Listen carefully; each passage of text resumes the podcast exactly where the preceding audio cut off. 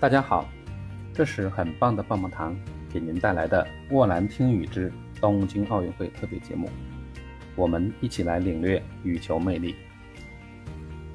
在介绍分组情况之前，我们先来了解一下赛制。本届奥运会羽毛球赛采取小组赛加淘汰赛的方式，男单项目有四十二名选手入围，分为十四个小组，每组三人；女单共有四十三名选手入围。分为十四个小组，除一个小组有四名选手外，其余小组均为三人。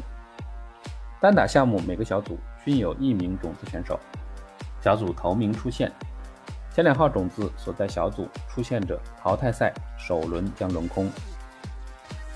双打项目各有十六队选手参赛，每项双打分为四个小组，每组有一队种子选手，小组前两名出现，在小组赛后。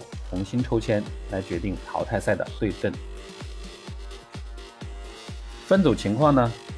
男单方面，石宇奇所在的上半区有日本一哥桃田贤斗、丹麦名将安塞龙，还有王子维、乔纳坦等小伙子面临的挑战不小啊，可以称得上是陷入重重包围。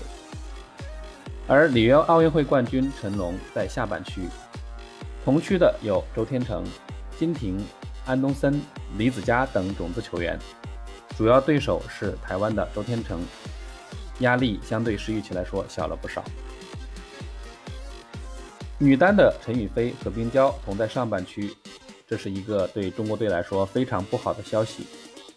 而同区的还有日本的奥原希望以及韩国新锐安喜莹，届时这又是一番龙争虎斗。而下半区有女单世界第一。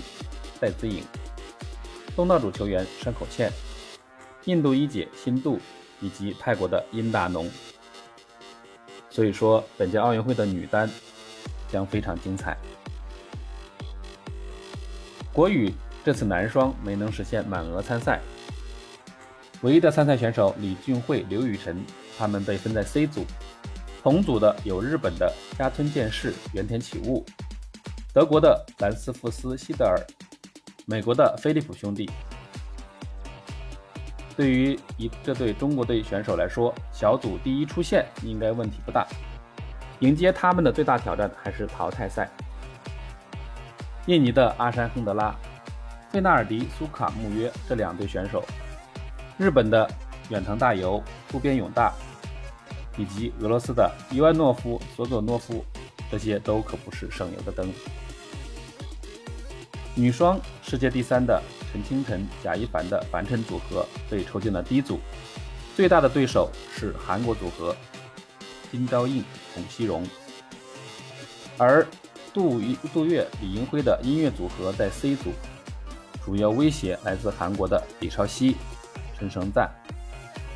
非常有意思的是，同组的澳大利亚女双组合马帕萨、康荣雅，而其中这个康荣雅还是。康有为的曾孙女。赛会头两号种子国羽的郑思维、黄雅琼、王懿律、黄东萍，分别被抽进了混双的 A 组和 D 组。按照小组头两名出现的原则，两队国羽混双极有可能携手晋级八强。那么分析了这么多，我们简单总结起来就是。男单陈龙手气实力均在线，石宇奇与桃田贤斗同半区；女单陈雨菲和冰娇同区，而男双双塔签运不错，两队女双选手都将与韩国死磕。最后是混双的双保险，我们期待胜利会师决赛。今天是七月二十四日，也是奥运会羽毛球项目的第一个比赛日。今天中国队上阵的均是双打选手，八点开始有四场比赛，分别是混双雅思组合对阵一对埃及选手，男双双塔组合对阵美国的周氏兄弟，女双的樊晨组合对阵泰国的荣克潘拉温达，混双则是黄鸭组合对阵德国选手。那么下午五点开始，中国队只有一场比赛。就是女双的音乐组合对阵丹麦的麦肯迪克森。从今天的整对阵形势来看，中国队的五场小组赛获胜难度都不大。我们提前预祝他们胜利。中央电视台的体育频道将在今天下午五点直播羽毛球比赛，请各位听友届时观看。这就是本期的全部内容，谢谢您的收听，并欢迎您关注很棒的棒棒糖带来的沃兰听语。